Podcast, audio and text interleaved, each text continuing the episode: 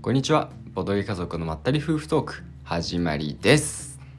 この番組はファクトリアがやりたい気分のあーくんと美徳がやりたい気分のまゆかでお送りしますよ。ろしくお願いしますお願いしますあれ美徳ですかうん、いやさあ あれから結局年末末年始にかけうて、んあの美徳をね、うんやったじゃない。やったやったうんでもちょっとなんか1年目は30日にやって、2年目以降を1月2日から2日とかにやったじゃない。年またいでやったねまたいだっていうかもうななんていうのまたいだもまたいだで2日ちゃんとこう年越しボドゲー的な感じでやったんじゃなくて。うんうん、中2日空い て30日と2日でうん1月2日うんに分けてのあのプレーになってしまったから、うん見通しが、うんああまりあのなんだろう良くないというか一回途切れてしまったから、はいはい思考がね、はいはういんなはるいほどね、はい。ちゃんと一はい貫通してやりたいと、そうそうそうなるほどなるほどでかつ、まあうんいつでもいいんだよあのまたうんあの2回目以降はいつかやりたいなと思ってるボドゲだけども、うん早めにやらないとルールを再び忘れる っていう意味確かにでその懸念はあるそう早めにやりたいななんなら今日やりたいなっていう気分のボドゲでございます。なるほどねへいわかりましたそうなんだよね。はいはい。ということで、うんうん前座はこのぐらいにして、うん本題に入っていきましょうかね今日のテーマそうですね。うんはい。はいそうですねうまんた最近はいろんなボードゲームをね、うんやる機会があったんで、はいまあそのね感想とかうんお話ししていこうかなと思いますけれどもうん。そうだね。私はね、あのツイッターで、うんそのやこの3連休で遊べたボードゲームのうん感想いくつかうん話したんだけど、うん、あっくんはまだ感想ツイートしてなかったよね。してないねやりました、なんかうんまゆかがやってたから、うん、なんか別に改めて僕がねこういや2人とも見てる人は少ないってあそうなんだけどん写真撮ってないから僕ああああげたのに全然うん、そうなのうんまあ写真撮ってないから、うんうんまあなんか写真なしで感想つぶやくのも、うんまあいいかなと思ってそうなんだよねそれはわかる、んそうそうそうんピンとこないよね、まあだからやりましたうんってだけ引用リツイートしたよってあ感ー じゃあ聞きたいじ。うん。それは喋ってます。うんじゃあまゆかがうん挙げた3つかな、うんうん今回やった三つゲームが、うんえーアンソルブドケースファイルズはいと、うんまあこれはボードゲームじゃないんですけどね今のは、うんあとはゴールフォート、うん話題のね、うんそしてボツワナ、うんこの3つをねあの我が家ではいやりましたね。アンソルブドケースファイルズうん。まあボードゲームの一種っちゃ一種だよまあそうか。うんボードゲームと言ってもいいね、確かに確かに、うんそうだね、うんまああの1回しかできないタイプうんの推理ゲームなんで、うんまあ内容についてね、うんうん触れられないんですけうど、んうんそうだねうんもしなんか触れちゃったら後でカットしたいとなんですけうど、んうんそうだねなんかすごいうんなんか今までやったことのないうん感じうんだったこうまずシステムがね、うんなんかこうなんだろうこう封筒をうんなんですようん箱とかなくて、うんなんかねうん本当にファイルうんがあってそこからいろんな資料を引っ張り出してきて、うんまあ机の上にダーって並べて、うんまあ並べ方人それぞれかもしれないですけど、うんでその中からうんなんかこういろいろなねうん資料とか証拠とかなんか見つけ出して、うんで事件を解いていくっていう、うんね、ゲームなんでね、うんだからまあ一回その真相が分かってしまったらもう二度とできないんですけど、うんうん、それそのなんか本当にこううん操作をしている感じ、うんまるで自分が刑事になったかのように、うんこうよくドラマとかあるじゃないですか、うんうんうんあの星をあげろみたいな。うんうん感じで、うん仏は誰だみたいな、うんこうなんかね業界用語を使ってるゲな感じで刑事ドラマとかありますけど、うんあの気分に浸れる、うんうんうんまあ舞台はね日本じゃないんですけどね、ううん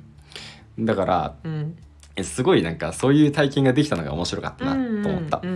ううんんそうだねまあ謎解きというかうん系のだゲームだよね要はそうだね、うんそうだから謎解きが大好きな人はうん絶対いいと思うし、うんマダミスとか大好きな人にもいいんじゃないかなとは思うんですけど、うんそうだね、まあ、ただその僕としてはちょっとね、うん内容の展開で引っかかるところがあった りしたのもまあ事実なんだけどね。ううん、だだけどその新しい体験できたっていう意味ではすごく楽しかった確かにね、うん引っかかってたね途中そうだねあはあいもうあーくんはあーだいぶ引っかかってるなこれって思いながらうんも見てたよ隣でそうだね、うんまあそのせいかそのそれは関係ないかわかんないですけど、うんまあ、正直僕は、うんうんあの事件の解決に何のヒント 何のヒントも出せなか ったあ あそのえもしかしてこれこうじゃないですかっていううのんうがんなかったね、あーくんからはそうあん僕まり言ったけど、うんそれは事件に関係なかったりとか、うんうん、そうそう全く関係ないことでなんかそうだよねあんまり僕から事件の解決へのヒントを出せなかったのはうんうん残念だったなと、あでーそれは自分の実力不足だからねあーでそうそうなんか最初にうこんう手分けしたじゃん、うんそのじゃあ誰5人でプレイをして、うんうんでまあちょうどそのくらいのななんだろうなあのーなんだっけ供述供述調書みたいうな、んうんがその人数分くらいあったから、うんまあ、ちょもうちょっと多かったけどねうん手分けして読んだじゃない。うんでその担当したやつも一番微妙な人だったんじゃないもしかしたら。まあそれはあるよだって私が担当した人とかはうん割とキーパーソンだったかもしれないから、うんうんうんあそそれがその結局そのゲームの解決にもしねすごいつながってる人物とかだったらさ、うんあのそうヒントを出せたかもしれないよ。まあねそうそまうあ、そういうのもあるかもしれないけどね、うんうんまあいろんな結局みんなさこううんいろんなその自分が調べた人のことをこう話して、うん総合的に考えてるわけだから、うんまあみんなでねそうそうそう一緒に考える協力ゲームなんで別に僕一人が貢献できなくても解決できればいいんですけどね、うんまあでも結果的に解決うまくできたんで、うんよかったと思いよまかっす。たよかった。はいということで、うんアンソルブドケースファイルですね。うんあんまり語れないからこの辺にしとくね。そうだね、うん本当に新しい体験ができるんで、こううん斬新なゲームやりたい人にはおすすめですうといんうことで、はい続いてやったのがですね、あのゴールフォート、ゴールフォートこれですね。ですねはいはいはいはいえー、とゲメマ新作評価ランキング1位に輝いた作品はい。ということですね。はうい、んう 私のツイート読んだね今そうそうそうそうそうそう。 いや、はいうんランキング1位ずつはまあしてたんだけど、うんうんランキングの名前まで僕覚えてあなあい。そっかそっか だったからちょっと読みみ上げたんだけどね、うんうん、ゲそうームマ秋のね、2022年秋のねそうそうそう、はいはいはいまあこういうね、うんまああの結構いろんなね、うんあのー作品が出てきていろんな人が投票しているようなランキングで1位取ったボードゲームって、うんやっぱなんかねやりたくなるよね。なりなるねっていうことで、うんまあでもあんまりこういろんなところにあるボードゲームじゃないから、うんそうあやる機会あるかなって思ってたんだけど、うんなんとねここに来てあのやれたんで、うん嬉しかったです。うん本当に、うんまあアブストラクトって言っていいのかちょっとなんかわかんないんですけど、うんうんうんあの運要素がうん全くないゲームで、うんうんえっ、と灯台をねあの立てたら勝ちなんですけどうん灯台を立てるにはなんか3つの、なんて言うんだろう資源資源かな、うんまあ、3つの材材料じゃない ななんだろうう、ん三3回灯台を立てるっていうアクションをしたら勝ちなんだよね、うんうん要は。あれい三つ積み重ねたら一個の灯台じゃないのそうだねうんうん。だから東大のパーツをうん3個ゲットしたら勝ちと言えばいいのかそな。うそうそうだ ねんんそうそうそうそういうことだねそうだね。うんで、まあ、あの東大を建てる、あの建てるための、うんあの資源を。あの共通在庫からうんもらったり、うんあとは場合にその自分の持っている材料を変換したり、うんあとは場合によっては人から材料を奪ったり、うんみたいなことを繰り返して、うんこうまあ立てていくわけなんですよね。うんうん、うん、うんそうだな、まあ、僕はね、うんこれねまあ面白かったと思います、うん面白かったと思います、うんはいえっ、となんだろうなただあんまりちょっと言語化できなくてね、うんラジオで喋るにあたってうんどうかと思うんだけ ど、なんだろううん資源をクリクリクリしてるのが普通に楽しかった多あ分あ多分それだと思うまあ私のが見てる限りはねあーくんの手持ちを、うんどそんなクリクリしてなかったけどねあそうメンバーの中で一番クリクリしてなかったと思うけどあそううんでもまあでも目標に向かってやってたわけだからあーまあそうだねそうそうどうやってうんうん防御策を立てながら、うんなんか取られちゃったりするんで、うん取られないようにこう防御策立てながら少しずつゴールに着実に進んでいくっていう、うんまあ、その作戦を考えてんそれ実行していくのが純粋に楽しかったうなっんていうところがあって、うん割とねバチバチ攻撃する系なんですよね。うんで人がいっぱい資源貯めてたらなんかみんなで寄ってたかって攻撃したらうんまあさすがに守りきれないなぐらいな感じなんですよ。うんそうだそうねなんか5人ぐらいでやってて、うんうん4人で集中攻撃したら、うんかなり頑丈に守ってたとしても崩れるみたいうなん感じなんで、うんなんかそのねあのインストしてくれた方とかも言ってたけど、うんうんまあなんか意外とそのだからこう差が出ないうんゲーム序盤うまくいかなくても、うん中盤で盛り返せてうんしまうようなところがあるって言ってたけど、まあうん確かにその通りなのかなってうん思ったね。うんうんそうだねまあだからなんだろうなあんまりそうそれ以上こういうこともないんだ けどずしなんかシンプルに楽しかったでもその、うんなんだろうなあんまり人の盤面をさ、うん見るのが得意じゃなくてうんななんか攻撃することもあるんだけどうん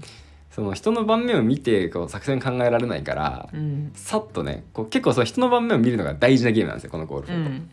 でひ誰かがちょっとここでゴールしそうになったらみんなで総攻撃して止めてみたいな、うんそしてあのなんとかねあの一時的に協力関係を築いたりするところもあるんですけど、うんそこに気づけなくて、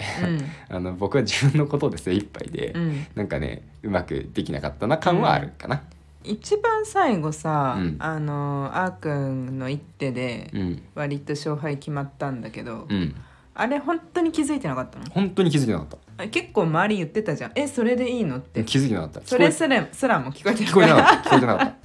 めちゃくちゃ入り込んでたんだねた。そうそうそうそう。だから世界に入り込む。良くも悪くも。そうなんだだから冗談だと思ってたのもあると思う。だからそんなあーに真剣にじゃなくて、うんあのやらないとまずいぞぐらいのが言ってたのは多分聞こえてたんだけど、うんやらないとこれでゲームが終了して負けるぞとまでは多分僕が処理してなかったんで頭の中で。ああそうなんだそうそうそうそう本当に見えてなか見てなかったんだねなんかあのあちなみにこれあえっ、とあーくんのうん左隣に座ってたのが私で、うん。私が最終的に勝ったんですけどそうそうそうそう。そうでももうあのーだいぶ、うんえー中盤あたりからう、んもうなんだろう割と勝ちに進んでかな勝ちそうな気配にはなってたんだよね。うんうんあの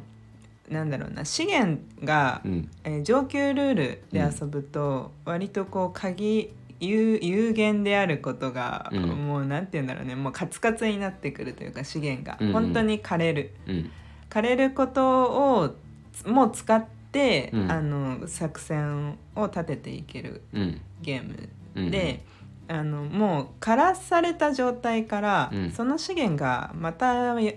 央にね戻ってこない限り、うん他の人はもうどうしようもできない。うんで私はそれをむしろさせ、えー、とそうそうさそうさせたというかうん。それを狙ってそた。う狙っ狙あまあねそんなにすごい狙ってたわけじゃないんだけどたまたま狙えちゃったっていうところもあるんだけうど、んうんそうあのそのだみ他の人が欲しいであろう金貨うんうんを場に返すことなく貯め続けたんだよね。うんうんう金ん貨が溜まってればそれを使ってその灯台のパーツの一つを建てることができるんだけどう、んもう最後の最後うんもう2個ポンポンって立てられるまでうん貯めとこうと思って、うんうんそしたらさあ本当に待つだけだしさうんでもなんかそんな深くは考えてなかったんだけど、うんちょっと待ってたら、うん枯れたんだよいつの間にか金貨が。うんうんあこれあそうじゃん困らせられるじゃんって思ってそ ううんそこで気づいたんだけど、うんそうそうっていう状態が割と中盤だったと思うんだけうど、んでもうあの他のメンバーの方もうん割と、わーって感じだった中、うんいよいよもうこれあーくんの一手で決まるぞっていう時に、うん本当にあーくんが「そのえいいの?」っていう、うんそれやったら私勝ち確だよみたいうな、んうん言ってして、うっんていう感じだったんだよねそうだね流れは最大のだからこの、うんなんだっけそういうなんて言うんだっけさい一手一手じゃなくてうんうん、あさいの一番悪いことした人あーなんだろなう、んか言うよねうんうんうんそれは僕なんだよね、うんでもそれを僕に任せたみんなもちょっとずつ悪いよっていうそうそうそうそうそうそうなんだよね。そうそうそうそう。そういう連帯責任はあるんだよねそうこのゲームね確かにそそううだ。あの一見私はあーくんのその一手でってすごい強い印象を持ってたけど、うん確かにそっか。あの別にあーくんのせいじゃないんだ。いやまあ僕が一番悪い確かにうん。で僕が止めないといけない人ではあった最終防衛ラインが僕だっうた、 ん。だけど、うんその前に最終防衛ラインに任せる任せる任せるで僕が来たから、うんで僕が最終防衛ラインっていう認識を持ってなかったからああそうかそうかそうか。ゴールゴールキープで切られたと。なるほどねそうそうそういう感じだったよねまあ、確かにそうだねそうそうそうその他の人がやってくれるだろうっていうそうまあそうそうそ自う分のことばかり考えてると、まあ、そうなってしまうそうだというねことか、そうだねそれは言ってたね確かに一緒にそうそうそう遊そうんでたメンバーもねそうそうそうそう あーでも本当に僕にその認識がなかったっていうのがそう彼らも予想外だったとう思うんそうだえっね てみんな驚いてたよね僕以外みんな驚いてた そうそうそうなるほどねそうそうまあ面白いゲームでしたね、うんうんうんはいじゃあ次が、三えーとつ目がボツワナですねボツワナだボツワナねライナー・クニツヤさんのうんゲームなんだよゲねームだね、うんこれはなんかサバンナかな多分舞台はね、うんなんかツアー行くみたいなこういう、あの動物のねうんツアーに行くみたいな、うんそういうフレーバーなんですけど、うんなんか木駒がね、うん大きい木駒があって、うんあとその木駒動物の木駒、うんえっと、5種類だっけ、うんうん、に対応したそれぞれの動物のカードうんにが、えーやっぱり5種類うんスイートがあって、うんえーでそれぞれの動物のカードが0から6まであるとうんいうようなコンポーネントになってるんですね。うんでえっ、とまあカードを順番に出していくうんで、えーカードを出した人は木駒をどれか好きなの1個取れるうんっていうのだけなんですけど、うんで最終的にそのなんだろう終了キラフラグが切られた段階で、うんえー一番最後に出されたそれぞれの動物のカードの数字かける自分が持っている木駒の数が特定になっていくとうんいうゲームです。うんうん、で、うんえーやってみてなんですけど、えいなんかねそもそもなんか既視感があったんだよね僕あーにもしかしたら2回目かもしれないうんでもにその1回目を誰とどこでやったのか全く覚えてなくてちょっと不思議なんだよねこのリメイクやったとしたらリメイク前のってことだよね、オリジナルをやってやったことがある可能性があるってことだけど可能性があるでもだとしたらフィギュアだよ、うん木駒じゃないようんでもフィギュアだったかもしれない覚えてないそこはフフィギュアでやったっていう時なんかねうんこれ絶対やったことないなとも思わなかったんだよねあのフィギュアを見て9番のフィギュアの画像を見あーてそうなんだ、うんこれ絶対やったことないなとも思わなかったでわかんないだから本当にわかんないんだけど、うんうんうん、そうそうそうそう。で、そうだね。これ、終了フラグをうん誰がいつ切るかっていうのが分かんないのが一応ミソになってるんですよね。うんそう、だから、あのーこのライオンでの高得点を狙っている時に、うん自分がライオンで高得点の時に、あのーゲームを終わらせたいと思っていても、うんそのタイミングがいつ切るかっていうのが自分がね終了フラグ切れる時もあるんですけど、うん多くの場合そうでもないとうんいう感じなんで、まあ、そうドキドキしながら他の人の様子を伺いながらやるっていうのはねなんかまあ駆け引きというか、うんそうあの終始こうど、うん周りの様子を伺ってたゲームだったあねーそうだねでもこれも割と他の人のさ様子見るゲームだけどこれはどうだったのこれはでもね、うん序盤調子よかったね、うんなんか他の人自分がうまく調節できる気してなかったから、うんうんで途中で他の人も確かに同じようなこと言ってたんだけど、うんうんもう最初から他の人が何を狙ってるのかに意識をされてたんだよね、うんうんう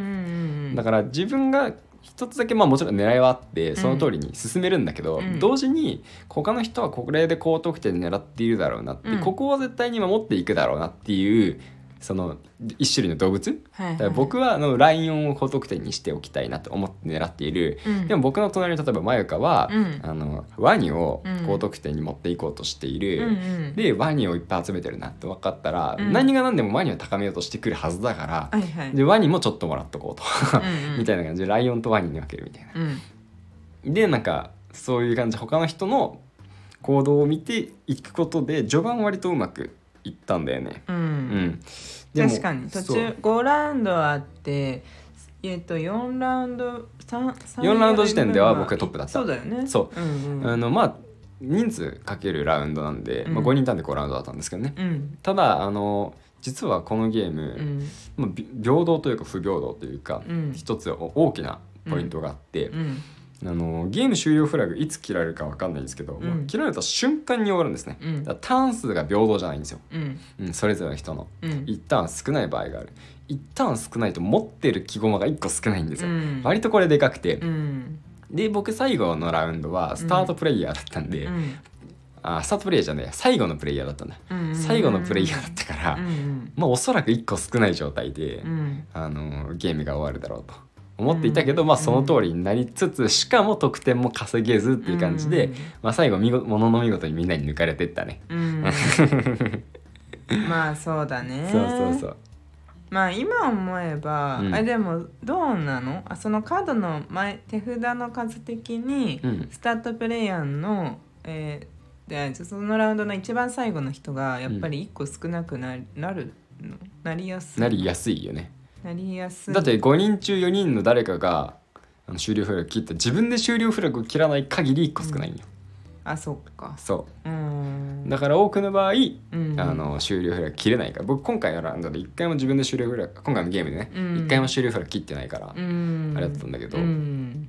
そっかそっかそうそうそうまあなかなか1個少ないことになると。うんけどみんなあの順番にスタートプレイヤーがぐるぐる変わっていってうん人数分のラウンドがあるんで、うんあのスタートプレイヤーは平等なんですよね。うんそうその時点では平等、うんだけどゲームの流れ次第でうん不平等になるかまあ大体の場合は不平等になると思うんですけど、うんうんうんそれもまあ含めてゲームということでね、うんあの楽しんでやるゲームだと、うんまあ、軽いゲームなんで、うんうんまあ、そんなねあの目くじら立てずといううんか、うんうんそれもねあの楽しみの一つとして考えたらいいかなとは思うんだけどね。うんうんうん、本当にでもあのこれ結構家族でできるゲームっていうことで、うんうん確かに確かにって思ってうんうん実際に家族とやってたよね、うん他のメンバーの方がね。そうだねそうだねうん、そうそうそうそうで木駒が大きくてねう、ん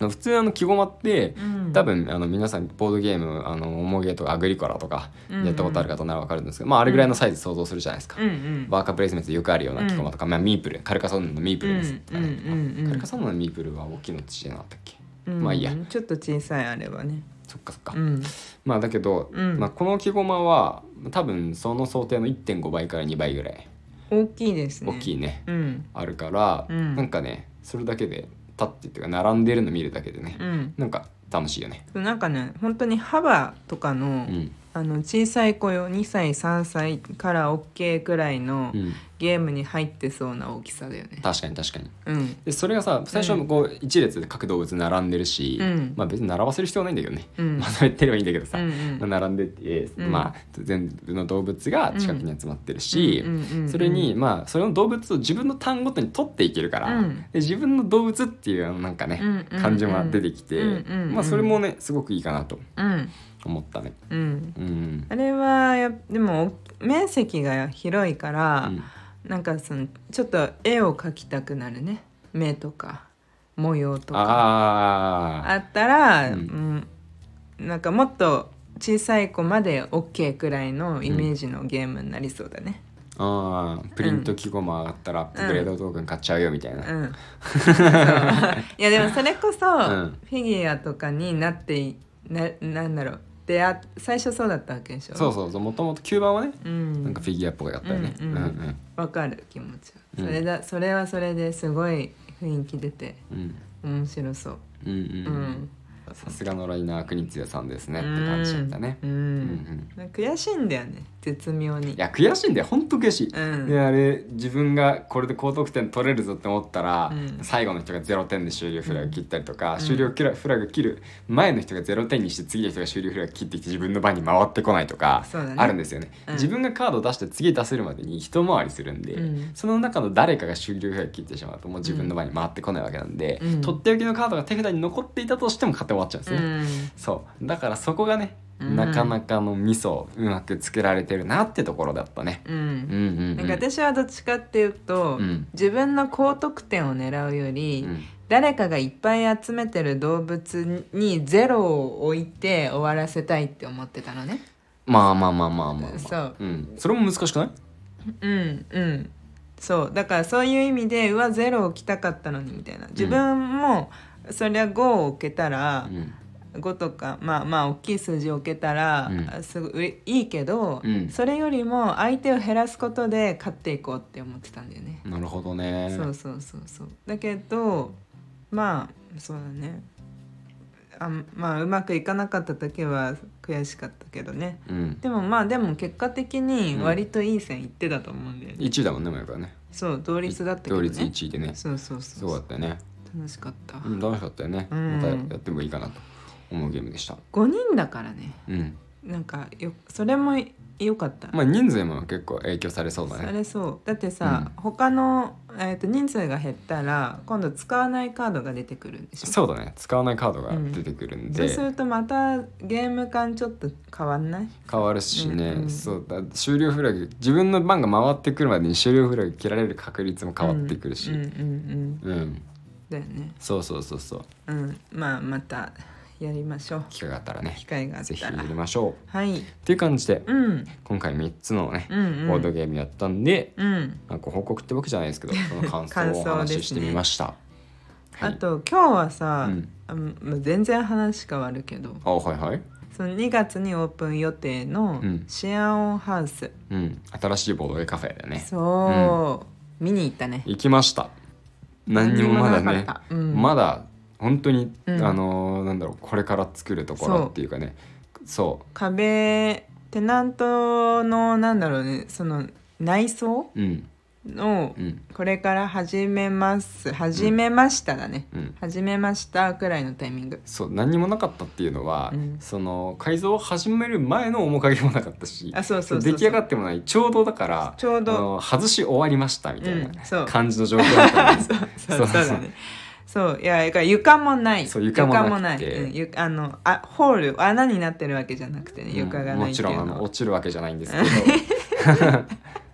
そう2階だったかなそうそううん、そ2階だう、ったもんねうん、いやーすごい時に見れたというか、そうだねいやーワクワクしたよここがう、んなんだろうお店になるんだみたいなそうそうそう説明文けだもんね、そうここにこれができて、うんここにこれがあってそうそうこうこういうふうにしたいんですみたいそうな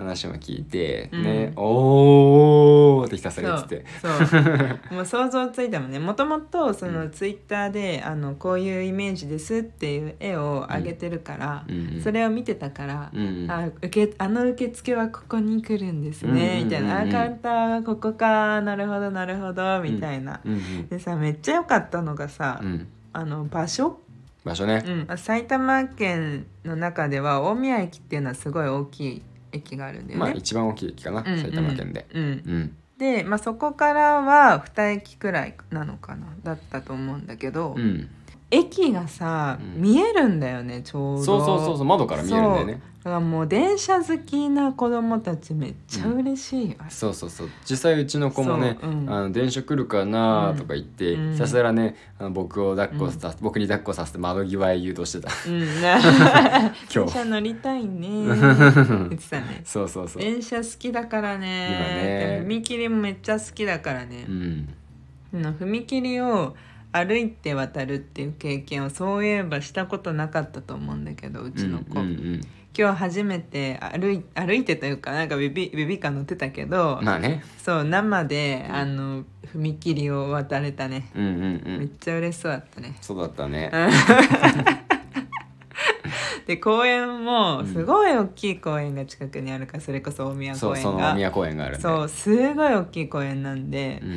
あの動物園とかもついてるようなね無料のねそう無料のねん、すごいねそうで、まあ、シェアオンハウスっていうところはもう完全にその子連れ OK うんというか、むしろ連れてきてくらいの、 設計をされてると思うねベビーサークルを置くし、そであの土足現金にするしううんそうこのシェアオンハウスさんはね、うんえっ、と埼玉県私たちも埼玉県民でもあり、うんまあ、このちょうど子育てであり、まあ、ボドゲ家族という うんまあ、家族で活動してますっていうのもあるのうんうで、ん全力でうん応援してます勝手に。そうだね、はい、そ勝う手ねに。であのうん2月にうんオープンするとうんいう予定なんで、うんうんはいまあぜひチェックしてみてください、はい、またあのこのオープンにすすることがあオープン日が決まったら、うんぜひねシェアオンハウスのお二人にうんお二人かまあご都合がつく奥様か旦那様かのいずれか でもうんゲストでうんラジオに出ていきいただきたいなとも思ってますのでそちらも楽しみにして初いたとだ初のゲスト会になるかってとこですねまさみん出てくれあそてるうかそうかそうだった2回目だそう2回目です失礼しました、うんですですですはい、はいじゃあこんな感じで、うんはい今日終わりに終わりに向かいたいと思うんですけど、はいまあ、ラジオの感想をねうんつぶやくときは「うんハッシュタグ、うんボドカゾラジオ」ではいお願いします、お願いしえまっす、とボドとうんボードとラジオがカタカナで数だけひらがなですねはいはいではい最後にお知らせです2023年企画赤ちゃんの誕生をお祝いしますご家族やご友人に赤ちゃんが誕生したことをツイッター過去アットボドゲアンダーバーまゆか D の DM またはメールボドゲ家族 .info gmail.com に送っていただくと抽選で毎月1名様に「ベイビーオンボード」と書かれたステッカーが当たります車用マグネットまたはステッカーが当たりますご応募の際はラジオネーム赤ちゃんの誕生日一言メッセージを添えていただけると大変嬉しいです生まれてから1年以内であればご応募いただけます当選発表は毎月最初のラジオ内でお知らせしますたくさんのご応募お待ちしておりますということですはいではえっ、とまあ定期更新になったので、うんこのまま引き続き頑張っていこうと思いますので、はいまた次回お会いしましょう、はいバイバイバイバーイ